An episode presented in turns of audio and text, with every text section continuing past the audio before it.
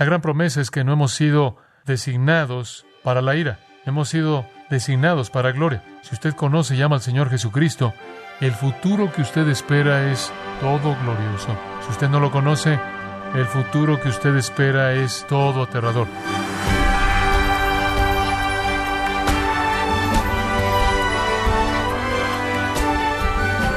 Sea usted muy bienvenido a su programa Gracias a vosotros con el pastor John MacArthur. En los programas anteriores, usted ha sido consolado con verdades sobre el cielo, el hogar futuro y glorioso que Cristo está preparando para nosotros. Pero el cielo es solo una parte de la historia final. Hay otra parte que es aterradora. Y la Biblia es muy clara y será algo que muchos experimentarán. Entonces, ¿qué puede y qué debe aprender del terrible juicio que se avecina? El día de hoy el pastor John MacArthur, en la voz del pastor Luis Contreras, lo lleva al otro lado de la zona de confort de los tiempos finales, conforme continúa con la serie El rapto y el día del Señor, aquí en gracia a vosotros. Una discusión ahí se lleva a cabo entre el apóstol Pablo y el gobernador llamado Félix. Su esposa está a su lado, ella se llama Drusila.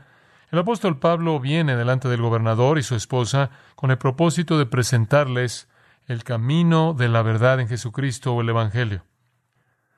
Y conforme él los aborda, se afirma de manera clara en el versículo 25 de Hechos 24 que él discutió con ellos tres cosas, justicia, dominio propio y juicio. Aquí estaba el apóstol Pablo confrontando a un pagano. Aquí estaba el apóstol Pablo confrontando al hombre quien estaba a cargo de su cautividad, que realmente tenía autoridad sobre su vida. Aquí estaba el apóstol Pablo confrontando a un hombre que él anhelaba traer al conocimiento de Cristo. ¿Y de qué habló? Él habló de justicia. ¿Qué significa eso?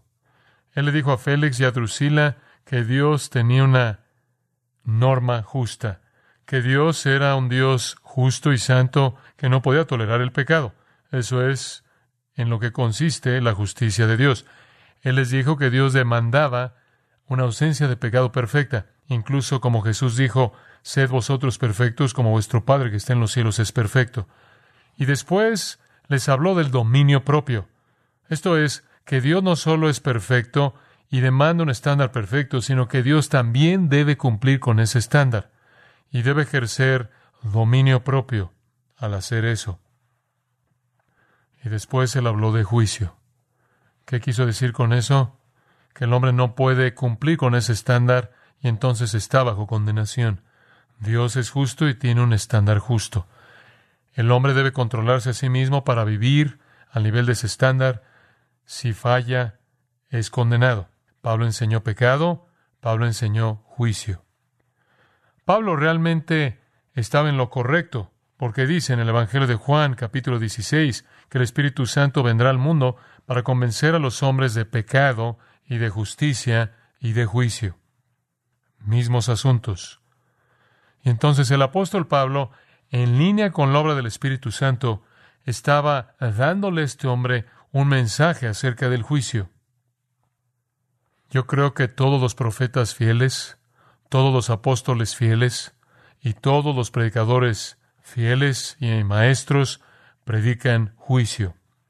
Aunque el apóstol Pablo solo estuvo unas cuantas semanas con los tesalonicenses y después tuvo que irse y ahora está escribiendo unos meses después esta carta, en las pocas semanas que él estuvo ahí y fue usado por Dios para dar a luz a la iglesia, les enseñó acerca de estos mismos asuntos.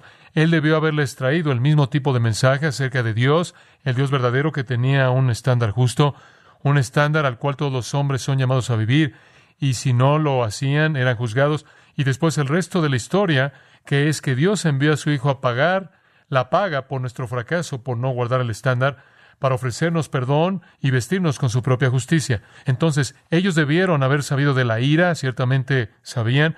Regresa al capítulo 1, versículo 10 por un momento. Conforme Pablo escribe y les escribe, dice que ellos realmente son una iglesia de segunda venida, versículo 10 del capítulo 1, esperando a su Hijo del cielo, a quien resucitó de los muertos, esto es Jesús, el cual nos libra de la ira venidera. Él no describe lo que eso es, porque obviamente ellos ya sabían, parte de su ministerio para ellos fue darles información acerca de la ira venidera. En el capítulo 2 y versículo 16, el de nuevo señal, al final del versículo, pero ira ha venido sobre ellos hasta el extremo. Y esta ira aquí es indefinida porque sin duda alguna ella les había hablado de ella. En el capítulo 4, versículo 6 de nuevo, él se refiere al hecho de que el Señor es un vengador. El Señor traerá venganza. Y en la segunda carta que les escribe, un poco más tarde, segunda de Tesalonicenses, observa el capítulo 1.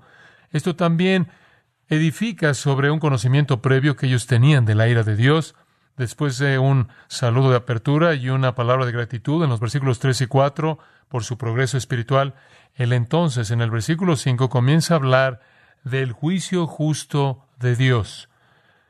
Y ahí en el versículo 6 dice que Dios va a pagar con aflicción a aquellos que afligen a su iglesia. Y después en el versículo 7 él dice que el Señor Jesús será revelado del cielo con sus ángeles de poder en llama de fuego dando retribución a aquellos que no conocen a Dios y a aquellos que no obedecen el Evangelio de nuestro Señor Jesús, y estos pagarán el castigo de destrucción eterna, excluidos de la presencia del Señor y de la gloria de su poder. En estas dos cartas entonces hay varias referencias al juicio venidero. Referencias que construyen sobre lo que Pablo ya les había enseñado en una presentación del Evangelio. Allí en segunda de Tesalonicenses, capítulo 2, versículo 5, mientras que está hablando aquí del día del Señor, él dice, ¿no os acordáis de que mientras que yo estaba con vosotros, les estaba diciendo estas cosas? En cualquier presentación del Evangelio, es obligatorio que se discute el juicio. Pablo enseñó el pecado, Pablo enseñó el juicio. Pablo ya había delineado algo de esa información para los tesalonicenses cuando él estuvo ahí en Tesalónica fundando a la iglesia. Él debió haberles hablado del día del Señor hasta cierto grado, porque en la segunda carta, como leí en el capítulo 2, versículo 5, él dice, cuando estuve con ustedes les estaba hablando de estas cosas, él debió haberles hablado del día de furia, el día de la ira, el día de venganza, el día de juicio, cuando Dios destruye a los impíos y los consigne al infierno eterno. El juicio fue parte de su mensaje. Y es acerca de ese juicio que él habla aquí, en el capítulo 5. Veamos los primeros tres versículos. Pero acerca de los tiempos y de las ocasiones, no tenéis necesidad, hermanos, de que yo os escriba, porque vosotros sabéis perfectamente que el día del Señor vendrá así como ladrón en la noche. Que cuando digan paz y seguridad, entonces vendrá sobre ellos destrucción repentina, como los dolores a la mujer encinta, y no escaparán. Esta referencia al día del Señor en el versículo 2 es la clave para este texto entero hasta el versículo 11. Los profetas del Antiguo Testamento también hablaron del día del Señor, como señalé en nuestro último estudio. Lo llamaron el día de Jehová grande y terrible. Amós, por ejemplo, es uno de los profetas que escribe acerca del día del Señor, junto con otros como Isaías, Ezequiel, Sofonías y Malaquías. Y Amós, por ejemplo, nos muestra que el día del Señor será tinieblas y no luz, será juicio y no misericordia, será ira y no bendición. Nos muestra que el día del Señor traerá una interrupción al orden físico, una catástrofe cósmica causada por Dios mismo, conforme Él controla los procesos naturales. Amós nos dice que bajo la furia de juicio divino en el día del Señor, la tierra entera será devastada y se volverá como un mar turbulento o como el levantamiento y la caída del río Nilo, el cual inunda sus cuencas por kilómetros, ahogando y sumergiendo todo en su ola. Amós nos dice que el sol se va a oscurecer al mediodía y cubrirá el mundo entero en tinieblas, y después Amós dice que fuego sobrenatural vendrá para destruir el mar y la tierra. La perspectiva profética del día del Señor es de hecho aterradora, aterradora. Y mientras que cada uno de esos profetas del Antiguo Testamento estaba viendo un acontecimiento histórico en el futuro cercano, en el que Dios vendría en ira, y ese fue un día histórico del Señor, también vieron más allá de eso a un día del Señor final definitivo escatológico, cuando Dios, en últimas destruirá a todos los impíos en el mundo. En el capítulo 5 el apóstol Pablo quiere hablar de este día. Dice usted, ¿por qué? Porque tiene implicaciones para sus lectores y tiene implicaciones para usted. Esas implicaciones se desarrollan en los versículos 4 al 11. Vamos a llegar ahí en un rato, no hoy.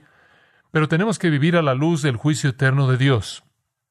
Cuando entendemos el temor del Señor, eso debería colocar algo a nuestras vidas que de otra manera no estaría ahí en términos de motivación y responsabilidad. Y entonces Él tiene un mensaje que dar a estos creyentes acerca de vivir a la luz del juicio sobre los impíos devastador por parte de Dios final y eterno. Y Él va a dar ese mensaje en estos once versículos. Ahora recuerden el capítulo 4, al terminar el capítulo, Él presentó una verdad maravillosa del rapto. Ese es un acontecimiento diferente. El rapto es el arrebatamiento de la iglesia. Eso no es algo que temer, eso es algo que consuela.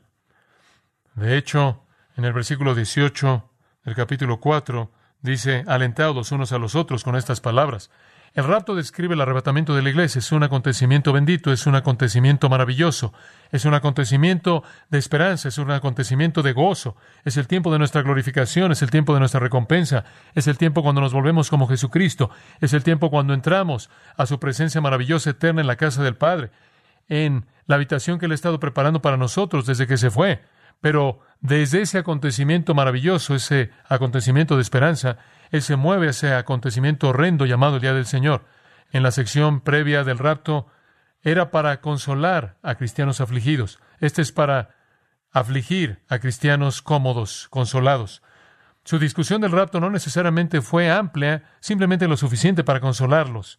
Y su discusión aquí del Día del Señor no es amplia, es solo suficiente para motivarnos. En ambos casos, hay un propósito práctico de aplicación.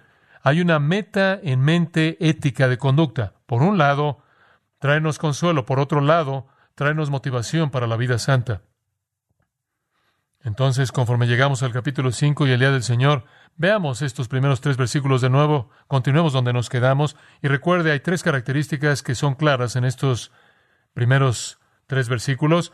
La venida del día del Señor, la naturaleza del día del Señor y la totalidad del día del Señor. Él presenta el tema en el versículo 1, recuerde esto ahora, lo vimos en nuestro último mensaje. Pero acerca de los tiempos y de las ocasiones, no tenéis necesidad, hermanos, de que yo os escriba.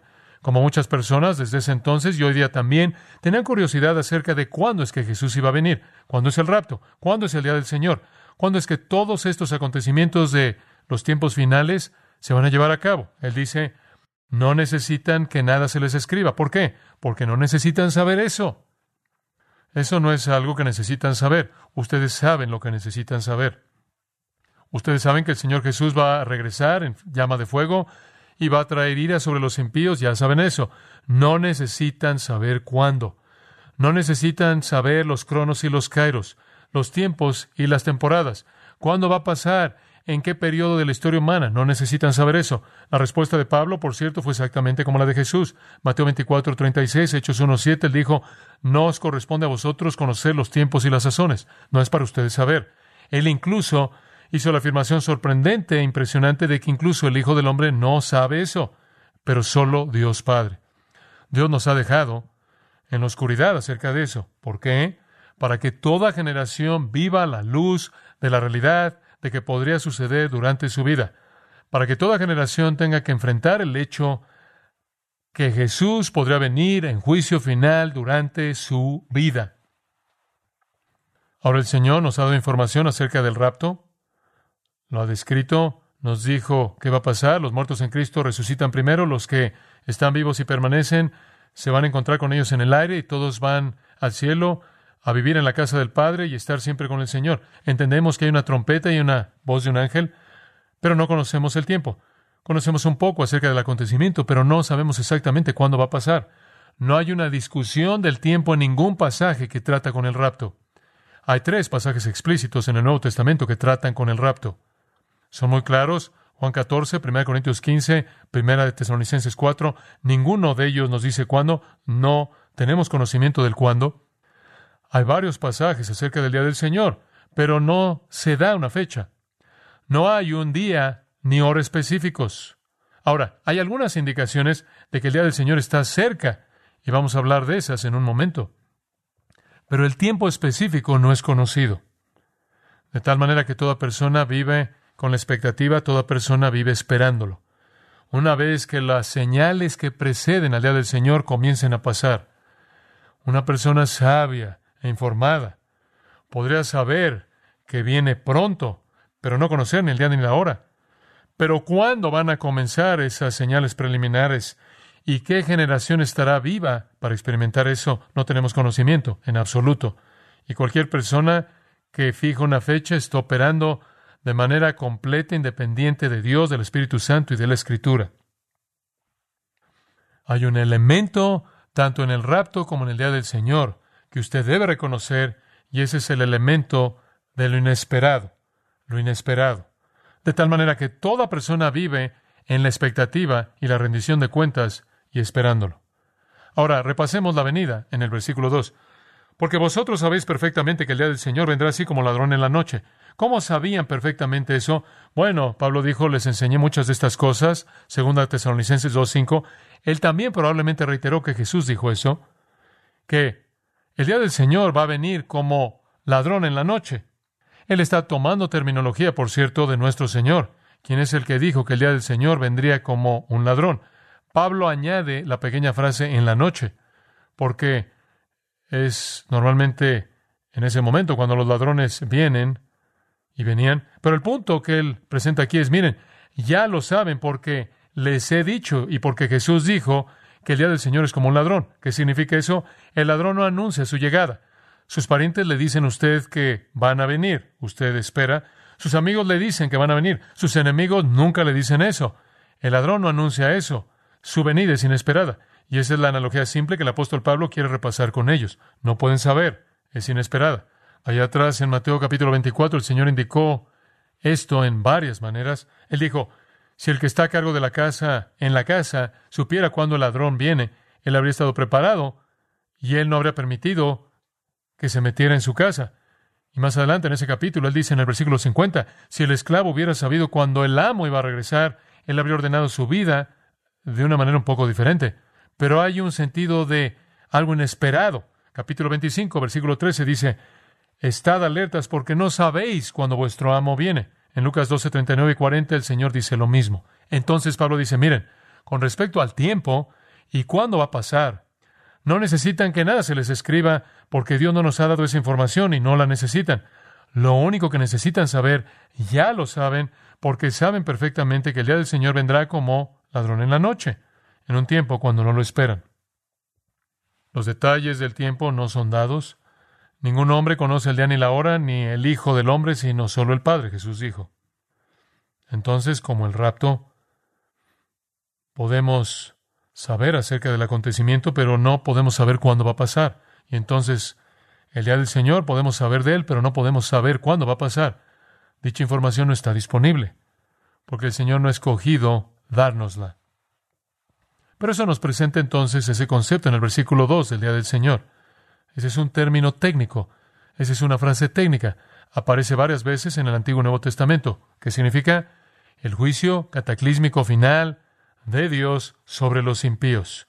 Se refiere al tiempo de la culminación de la furia y la ira de Dios en juicio climático final. Los profetas hablaron de él, los escritores del Nuevo Testamento hablaron de él, y siempre se refiere a que Dios desata su furia final sobre los pecadores en la tierra. Como dije, hubo un día histórico del día del Señor, los escritores del Antiguo Testamento escribieron de eso, que solo era un adelanto pequeño de ese día escatológico final de el día del Señor que vendría en el tiempo final mismo. En todas las discusiones del día del Señor hay un sentido de cercanía, de expectativa, un elemento de sorpresa. Como dije, esto es verdad para el rapto y esto es verdad para el día del Señor. Será repentino, no se le dará la bienvenida, dañino e inesperado. ¿Hay beneficio en vivir sin esta información? Sí. Primera de Juan 3 dice que el que tiene esta esperanza en él se purifica a sí mismo, hablando realmente del rapto. Si usted tiene la esperanza de que usted se va a ir para estar con Jesucristo y que podrá pasar en cualquier momento, y usted va a ser hecho como Él, y usted lo va a ver cara a cara, ese tipo de esperanza debería tener un efecto directo en la pureza de su propia vida, ¿verdad? Por supuesto.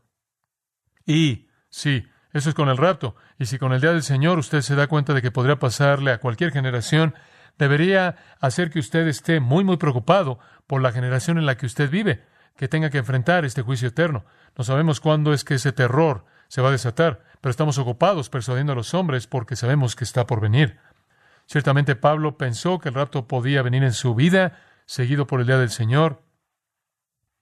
Y cuando no vino, los tesalonicenses estaban preocupados y querían saber cuándo iba a venir. Pablo dice, no hay tal información. Ahora, permítame seguir y darle algunos principios que necesita tener. Ningún pasaje, ningún pasaje que trata con el rapto da ninguna señal preliminar de que el rapto está a punto de suceder. Juan 14, 1 Corintios 15, 1 Tesalonicenses 4 son los textos del rapto del Nuevo Testamento. Ninguno de ellos nos da ninguna señal preliminar. Ningún pasaje habla de precursores, de acontecimientos preliminares, nada como eso. Por otro lado, siga mi idea. Por otro lado, los pasajes que tratan con el día del Señor mencionan precursores, acontecimientos preliminares, señales, de tal manera que una persona debería tener cierta idea general que está cerca. Dice usted, bueno, ¿cuáles son estos acontecimientos preliminares? No se da ninguno en los pasajes del rapto. Se dan varios en los pasajes del día del Señor. Permítame darle una muestra. En Malaquías 4.5, no lo busque, pero en Malaquías 4.5, Malaquías dice que antes de que el día del Señor pueda venir, un precursor semejante a Elías debe venir primero. Como Juan el Bautista vino antes de la venida de Cristo, un precursor. Malaquías 4:5 dice que el día del Señor no puede ocurrir hasta que esta persona semejante a Elías, esta persona profética, esta persona tipo Juan el Bautista, venga para anunciar la venida del Mesías. Entonces Dios de hecho va a enviar un precursor antes del día del Señor para anunciar su venida. Malaquías 4:5. Entonces, si el precursor no está aquí todavía haciendo ese anuncio, entonces el día del Señor todavía no está cerca. En segundo lugar, en segunda de Tesalonicenses capítulo 2, versículo 3, el apóstol Pablo dice, el día del Señor no ocurrirá hasta que la apostasía, la cual es una rebelión mundial en contra de Dios y Cristo y la Escritura. Habrá una rebelión a nivel mundial en contra de Dios primero. Después viene el día del Señor. Segunda de Tesalonicenses 2, 3 y 4 también dicen, el día del Señor no vendrá hasta que el hombre de pecado sea revelado, el anticristo, y hasta que él se levante a sí mismo en el templo, lo cual significa que él entra al templo en Jerusalén, profana el templo, llamado la abominación desoladora, entonces se levanta a sí mismo como la autoridad, como el que debe ser adorado. Ahora Daniel nos habla de eso. Y Jesús lo reitera en Mateo 24 y dice que a la mitad del periodo de siete años llamado la tribulación, a la mitad de esa septuagésima semana, ese periodo de siete años, el anticristo se levantará, profanará el templo, se levantará a sí mismo como Dios en el templo, eso es en el punto medio. El día del Señor va a suceder hacia el final de esa tribulación, algún tiempo hacia el final de esos últimos tres y medio años, entonces cuando la abominación desoladora se lleve a cabo por parte del anticristo en Jerusalén, usted sabe que el día del Señor no está lejano. Y después, en algún punto en ese mismo periodo, la gran apostasía se llevará a cabo, la rebelión en contra de Dios, dirigida sin duda alguna y guiada por el anticristo. Y después aparecerá un proclamador semejante a Elías como Juan el Bautista anunciando la venida del Señor. Y después otro acontecimiento comenzará a llevarse a cabo como una indicación de que el día del Señor está a punto de llegar. Y eso está en Joel 3.9. Dice que las naciones comenzarán a ser reunidas en el valle de la decisión. Las naciones del mundo se moverán hacia el valle de la decisión en lo que conocemos como el Armagedón definitivo y eventualmente se llevará a cabo conforme las naciones del mundo comienzan a entrar a Megiddo en el Medio Oriente. Usted no tiene que ser demasiado brillante como para saber que el enfoque del mundo entero está en el Medio Oriente. Pero todo eso va a pasar en los últimos tres y medio años del tiempo de la tribulación, apenas antes del día del Señor, el cual viene hacia el final de ese tiempo. Entonces, el día del Señor no puede venir hasta que un precursor semejante a Elías venga, una gran apostasía a nivel mundial en contra de Dios venga, el anticristo profane el templo y se levante a sí mismo, las naciones comiencen a moverse y a migrar hacia el valle de la decisión, como es llamado, cuando Dios va a decidir qué hacer con ellas. Y después, inmediatamente, no sabemos si van a ser horas o días o incluso semanas, antes de que venga el Señor, escuche qué más va a pasar. El sol se volverá oscuridad, Joel 2.31. La luna se volverá sangre antes de que el día de Jehová grande y terrible venga. Entonces, apenas antes de que el día del Señor venga, el sol y la luna se apagan.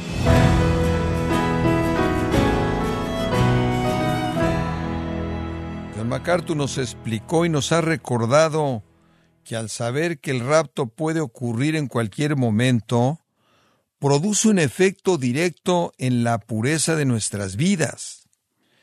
Estamos en la serie El rapto y el día del Señor en gracia a vosotros. Estimado oyente, quiero recomendarle el libro Porque el tiempo sí está cerca, escrito por John MacArthur, para alentarle a los creyentes con las realidades escatológicas, a las cuales no se debe temer sino esperar con ilusión Adquiéralo en la página gracia.org o en su librería cristiana más cercana. Recordándole que puede descargar todos los sermones de esta serie El rapto y el día del Señor, así como todos aquellos que he escuchado en días, semanas o meses anteriores, animándole a leer artículos relevantes en nuestra sección de blogs, ambos en gracia.org. Si tiene alguna pregunta o desea conocer más de nuestro ministerio, como son todos los libros del pastor John MacArthur en español o los sermones en CD que también usted puede adquirir, escríbanos y por favor mencione la estación de radio por medio de la cual usted nos escucha en gracia a vosotros. Es importante conocer no solo el país y ciudad de donde usted nos escucha, sino también la radio. Para quienes contactan nuestro ministerio por primera vez, pueden solicitar una copia del mensaje de promoción sin costo alguno, un mensaje por oyente únicamente. Si usted vive en los Estados Unidos o Puerto Rico, escríbanos a Gracia Vosotros, P.O. Box 4000, Panorama City, California 91412 o puede escribirnos a través del siguiente correo electrónico radio arroba gracia punto org. Le damos las gracias por su tiempo y sintonía en nombre del pastor John MacArthur y del personal y le comento que estamos orando para que Dios continúe extendiendo su gracia en usted mientras nos acompañe en la próxima edición para continuar desatando la verdad de Dios un versículo a la vez, aquí en gracia a vosotros.